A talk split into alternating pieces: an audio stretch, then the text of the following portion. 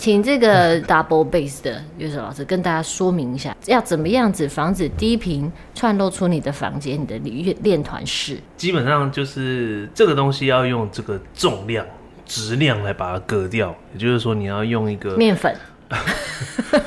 沙包，房间墙壁堆满沙包。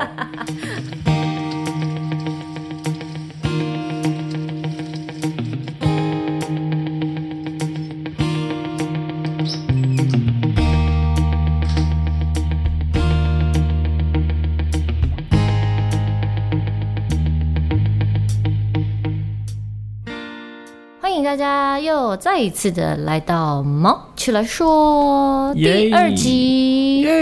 没想到我们第二集还是可以这个呃达成目标，有点起来对，oh. 现在是七月十八号的五点二十四分，外面的天色微微的亮，微微啊更哦，这个叫什么？番茄鱼肚白哦，对对对，东方鱼肚白哦，东方鱼肚白想到东方美人美吃早餐了，东方鱼肚白想到东方美人美。对啊，因为起床肚子饿啊。为什么美而美一定是东方的？嗯，好不重要。为什么自己还想不出来理由？嗯，好的，这个呢，今天呢又会再一次的跟大家这个说说话、聊聊天。呃，在这个七月十八号早上，我们今天其实算是 setting 也算正常，但不知道为什么就是比较晚了一点点。嗯。可能是因为这个天气太热，有可能上个礼拜哈，这个给大家听的这个音档里面，我自己在录完然后回去剪，没想到这个音档里面哈，真的是可以听得到青蛙的声音。诶，现在听得到吗？嗯、呃，他们有一点被干扰啊，有有车子或有人经过，他们就会不叫。对，他们是害羞的生物，又或者太阳出来，它就不叫这样子。嗯，有可能。但是蝉还有叫啊，嗯、还有小鸟啊，那都已经起床了。哦，这是早上五点的生物都已经起床，是不是？对对对对，对。OK OK，好，所以我们这是非常及时，呃，一个应该说非常这个临场的哈，这个现场有什么样的声音你都听得到。如果这个时候有妈妈打小孩的声音，你也可以听得到。是不是要关心他们一下？就五点多的时候，为什么要打小孩？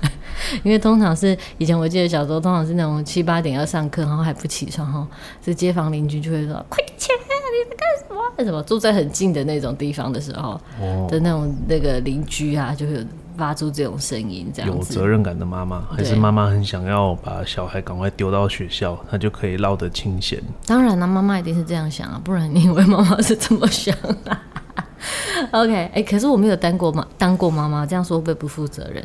我猜测啦，妈妈应该都这样想，因为我现在有一个小侄子嘛，这个我哥哥的小孩，所以呢，在顾他的时候，其实偶尔还是会有这样子的一个想法。虽然呢，他是很可爱的，很喜欢跟他玩，但是陪伴小孩子玩真的是一个需要全神这个灌注的事情。哦，他们好像永远玩不腻呢，吼。对啊，啊，我也是有点玩不腻这样。哦、好，在上次呢，这个我们这个的节目里面哦，有讲到这个火山这件事情，对不对？讲到这个火山，没错，请这个火山冰岛火山特派员跟大家报告一下，现在火山的进度是什么？哦，现在火山进度就是它已经在喷发了，而且看一下这个网络。嗯的这个新闻啊，说这个火山喷发的位置就离这个冰岛首都才三十公里远而已哦，很蛮近的嘛，好像到桃园左右是不是？真的吗？到桃园吗？距离的话，距距离就首都三十公里而已哦，不远。但是他们好像蛮习以为常，因为这个火山。就是长期都有这个喷发的记录，这样子。就前几年你有喷过，oh. 所以大家都哦还好还好这样。嗯嗯。对，但现在就是这个 YouTube 上面就有这个即时的转播啊。那上、嗯、上上礼拜跟大家说哦，就是可以看到好像有活动，现在是在喷了，而且那个直播上面还有火山喷发的声音，很有趣。哦，对对对，火山喷发的声音真的很低耶。它的那个低共呃，应该叫什么？它是低频吗？对啊，就轰隆隆啊。呃，那个低频真的是可以，就算你把房间关着，然后你开着那个火山的那个直播，你都还是可以穿透你的房门，好像是经过地板，然后再传到外面。对，所以这个低频呢，基本上就是邻居最讨厌的东西。哎，请这个这个长期跟低频为伍的乐手老师。呃 double bass 的乐手老师跟大家说明一下，要怎么样子防止低频串漏出你的房间、你的练练团室。哦，基本上这个可能要讲就会讲很久，没关系，讲一个点就好了。基本上就是这个东西要用这个重量、质量来把它割掉，也就是说你要用一个面粉。沙包，房间墙壁堆满沙包。对、欸，等一下，我想问，虽然是开玩笑，但沙包真的可以吗？不行吧？可是它也是一个质量啊，不符合这个装潢上面的效果。我说，如果真的放的话，应该不不要搞装潢效力，装装潢啊，早上好容易那个 讲那个撇嘴。装潢效力的话，叠满沙包、嗯，这个我就不知道。那像那个这样战场壕沟里面的都是沙包啊，不晓得有没有隔绝的效果？可能有吧。啊，在 对我不是这个隔音专家。嗯、好，不重要哈。我们刚才有一开始有讲到，这个最近啊，真的是非常的热、嗯，对不对？对啊，这个地球正在加温当中。刚才呢，我们在呃五点多的时候，想要先拍一张这个工作室。呃，往外拍的这个画面，嗯，然后我就发现，哎，怎么天色还没有亮？然后后来又说服自己啊，合理合理，因为夏至已经过了，接下来只会越来越暗而已。哦、如果在同个时间拍照的话，我们对面这个好奇宝宝就说：“怎么可能是吗？是这样吗？我以为是大暑啊！”今天就让我们来跟大家说明一下，大暑跟夏至到底有什么不一样？因为照理来讲，哈。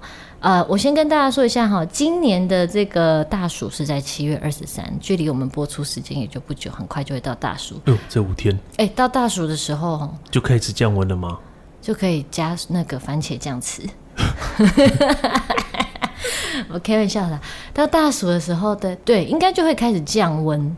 但是这个原理，我要先跟大家说明一下，为什么会降降温的原理。因为你看哦，按照我们的这个逻辑来想，夏至是太阳直射北回归线最长的时间，对吧？不知道。是好吗？夏至就是太阳直射北回归线二十三点五度线，会经过嘉义跟花莲的那一条线。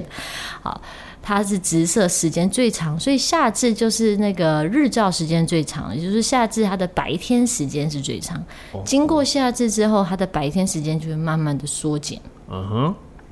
那为什么夏至六月的时候不是最热的时候？为什么？因为呢，这个我昨天看了一个这个文章哈，是来自于泛科学，我就在看，然后他就说，其实你可以这样子想哈，假设是这个你在煮一个汤啊，你用大火让它滚了之后，对不对？嗯，然后你想说啊，滚了滚了，那我们就转小火，它是不是继续在那边维持它的温度？嗯，它不会降温呢？嗯，你懂吗？所以是大火，就是有点像是那个日照时间很长。嗯，最长的时候，然后就算到了日照时间，一直到现在大暑的这段时间，它还是在持续小火加温。哦，对，就是太阳还是在这边嘛。哦，那一直到大暑之后到立秋这段时间，哈，这个这一段时间立秋是在八月八号，呃，时间快到了哈，这段时间有有点像你的那个散失的热量要大于。吸收的热量，它才会地球这个地方正在被加温。对，要一直到二十三号。哦，七月二十三号，那大家就会想说，哎、欸，大暑到底是怎么来的？不是那个大暑、小暑，什么可乐、鸡块、饼干那种哈？嗯，这个是节气嘛，我们都知道。啊，你喜欢吃沙拉？你喜欢吃什么口味？哎、欸，不不，不是讨论这个的时候，现在搞早餐，好想等一下赶快去吃一个什么东西，哦、就是。呃，节气是怎么来的？请问对面的这个小博士知道吗？不知道，太麻烦了，二十四个背都背不完。我知道接下来是什么立秋，是不是？接下来立秋，八月八号是立秋，父亲节的时候立秋。哦。上一个小暑的时候是七月七号。哇哦。Okay、所以我们是现在正在中间，还没有到大暑，快要到大暑，大家期待一下哈。大暑来之后，就可以开始降温了。很棒。对。那为什么会有这个节气？而其实节气是古人的智慧嘛，但其实后来推算，其实也是可以用科学来解释。嗯哼，到底怎么科学呢？因为这是我们这个可能我们的古人哈就很有科学精神，或是不知道为什么，你不觉得有时候古人其实蛮聪明的吗？嗯，古人很聪明啊。对，还知道怎么地震仪啊、嗯、这些的，就是到底怎么弄出来的哈。嗯、古人其实很聪明，玛雅文明啊什么，所以有人说古人其实是外星人这样子嘛，有人说是这样子的。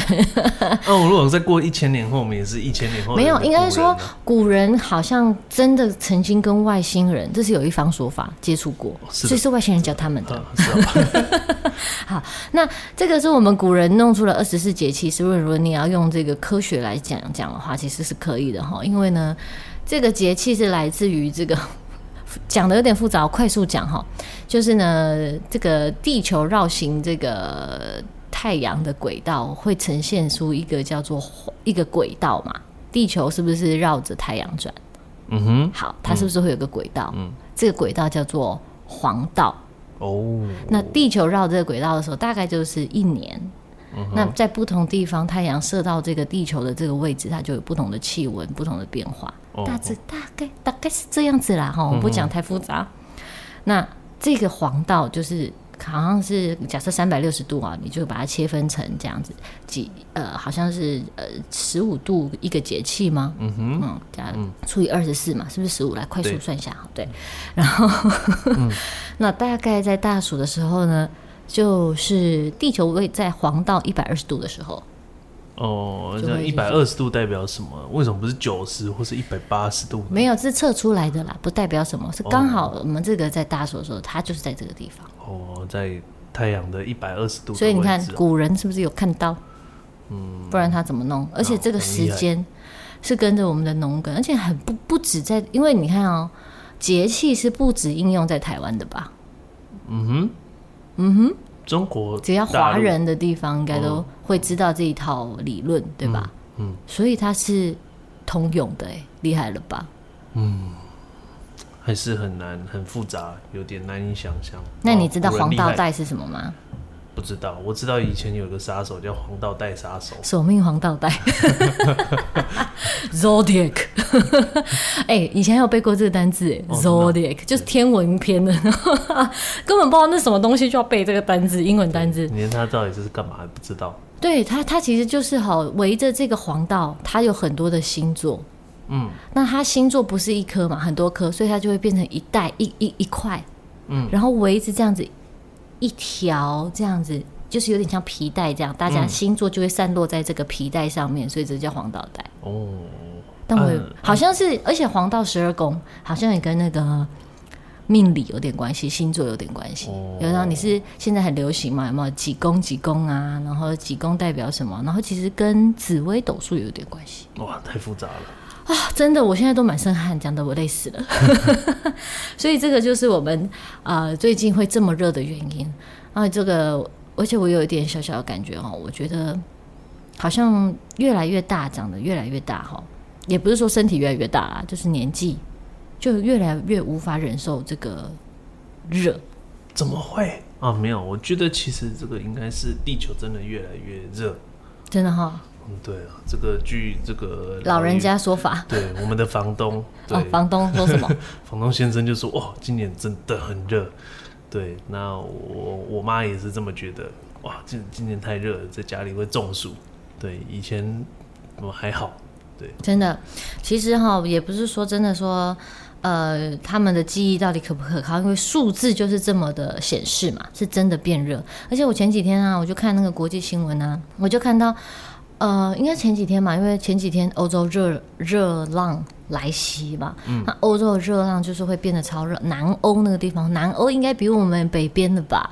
对，就比我们北纬纬度更高。嗯。可是南欧那边在跟我们同一个时间的时候是，呃，随便举个例子，雅典是什么？希腊，嗯，四十三度。超热，超热的。然后希腊啦、意大利啦、西班牙，就是南欧的这些国家，都没没有四十度以下，全部都超过四十度以上。哇，那可以真的可以烤番薯哦，好热哦。对啊，嗯，为什么一定要烤番薯？不能烤茄子吗？啊、不，是不是那个每次新闻报道说啊，这个台湾热那是因为台湾是番薯啊。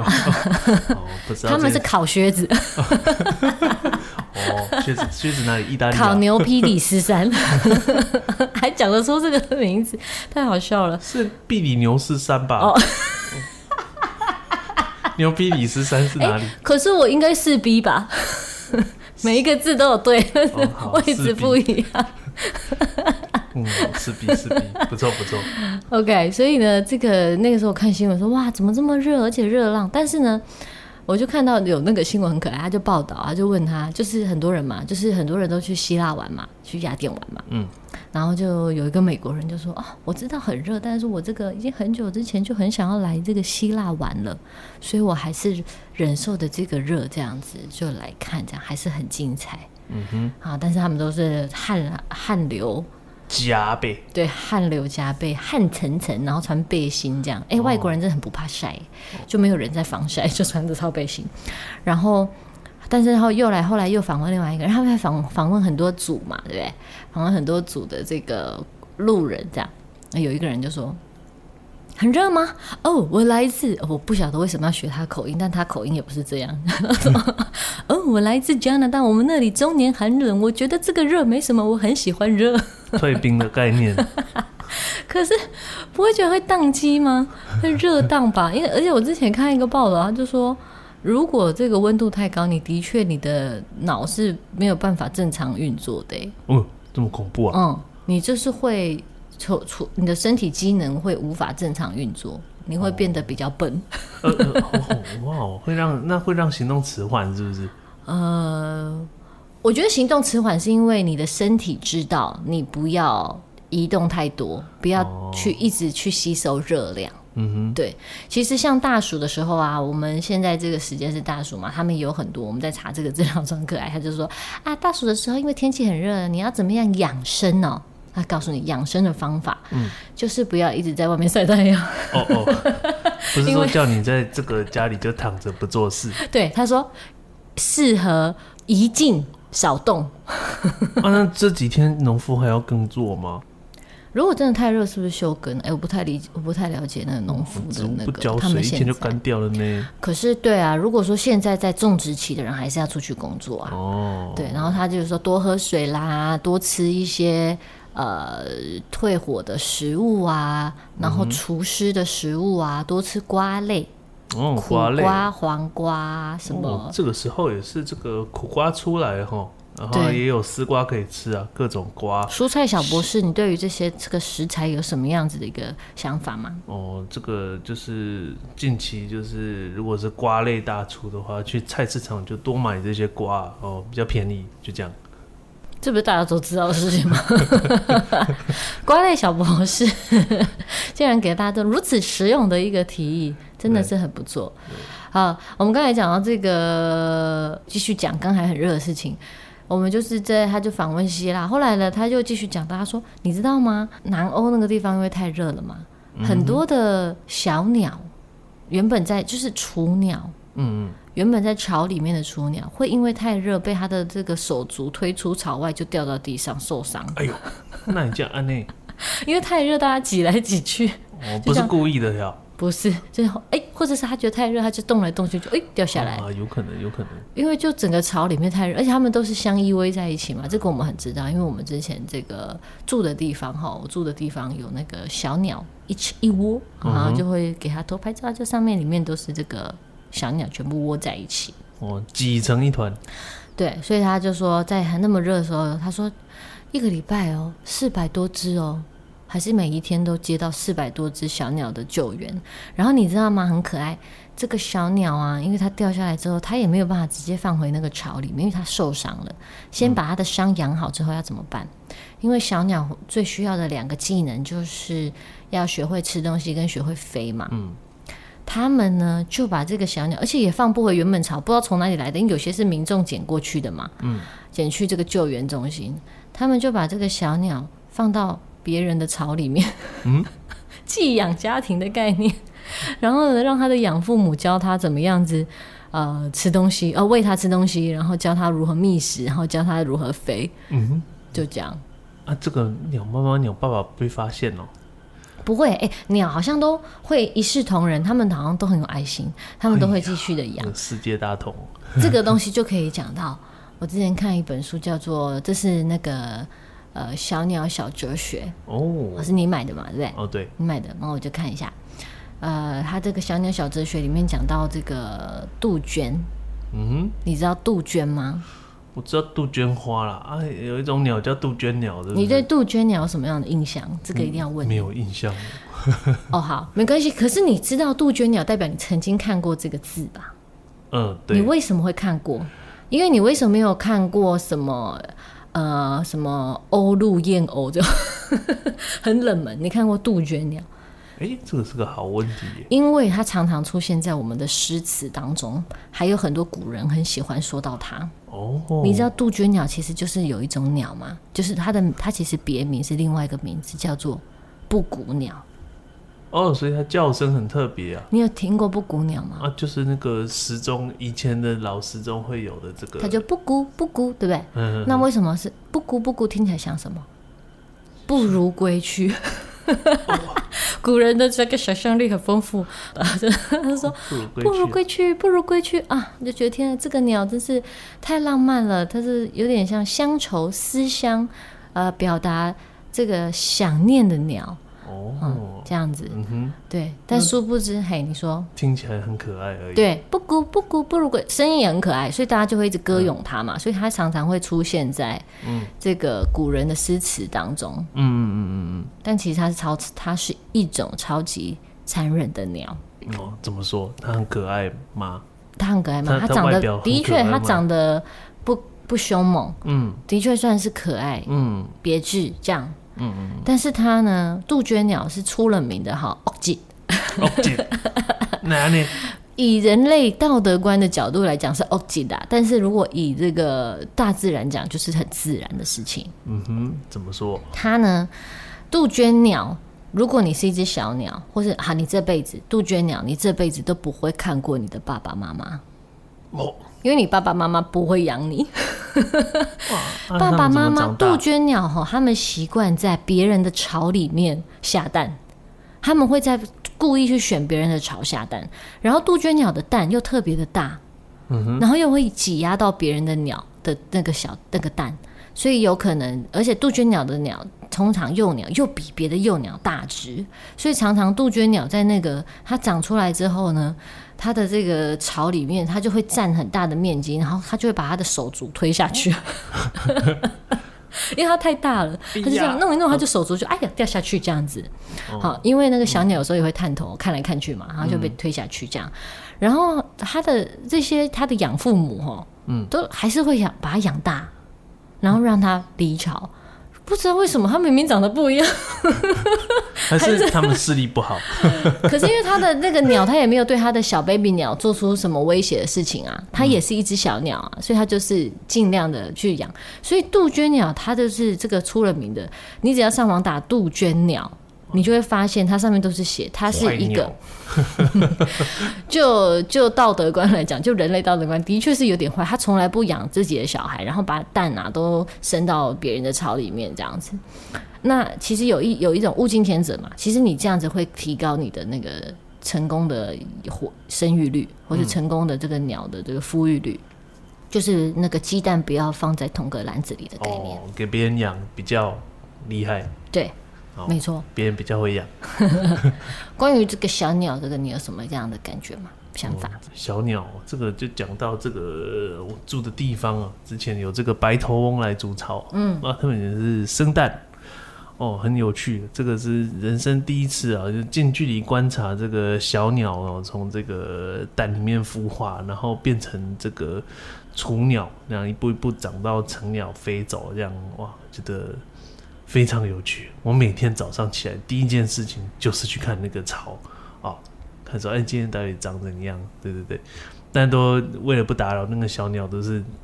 你要怎么看那个巢啊？你就这样子这样子伸头，然后这样看吗？哦，对啊，我就爬高，因为它那个巢筑的很高啊，呃，筑筑的位置蛮高，所以都要爬高啊。但是都为了不多高，你要踩梯子上去吗？我踩在那个围墙上面，我们有一个这个后阳台有个这个女儿墙，这样哦，就把它踩上去，嗯，看，对啊，然后都都会趁那个就是这个成鸟啊，就是这个在这个爸爸妈妈出去觅食的时候啊。就无四下无人的时候，然后去去偷看一下那个草里面到底怎样。变态！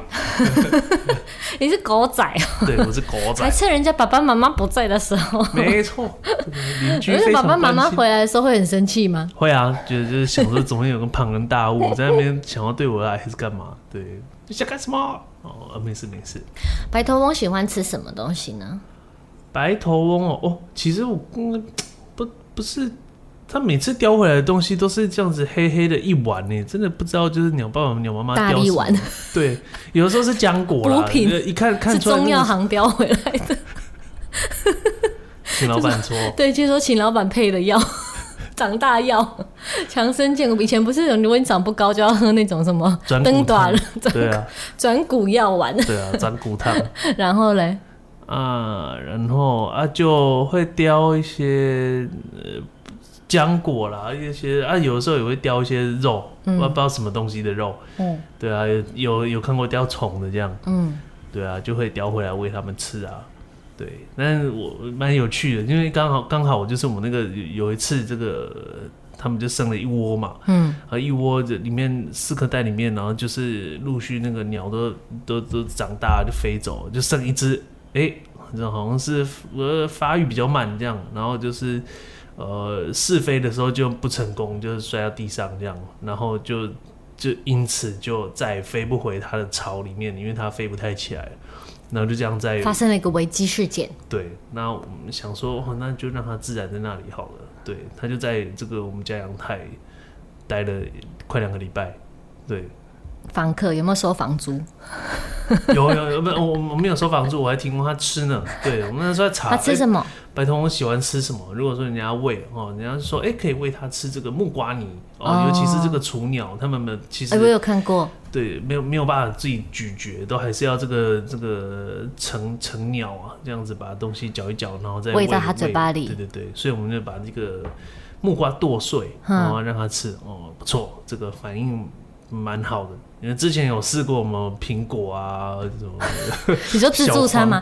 排排一堆，就放一个苹果，放然后让他自己看自己看喜欢哪一种，自己里面有那种放放几种蔬果自助餐。最后就是妈妈今天有 buffet，就最后还是喜欢吃木瓜哦，最喜欢吃木瓜。对对对对对。啊，就是嗯，喜欢。另另外一方面，这个水果富含这个维生素了，嗯，所以他们吃了也不错，对，助消化，对。因为现在已经飞走了吗？对啊，不见了。某一天就是，对，他就是飞到女儿墙上面，然后待一阵子就消失。想说，嗯，他应该就是。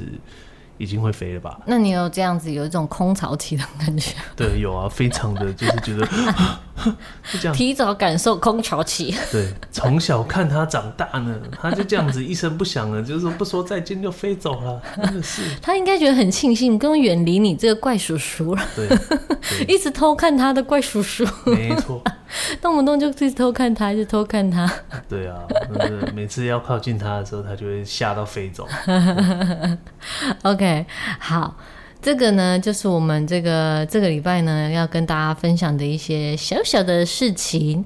然后接下来呢，我们会持续的录下去哈，因为这个有一就有二嘛，有二就有三四五六七八。应该接下来有了这样子成功的经验之后，我们就不容易放弃了。耶 在五点这个时刻起床的时候，好就比较不会这么放弃。好。那这个我们就之后下一集再见喽，分享更多有趣的东西给大家听。毛起来说就到这里喽，耶，拜拜。拜拜。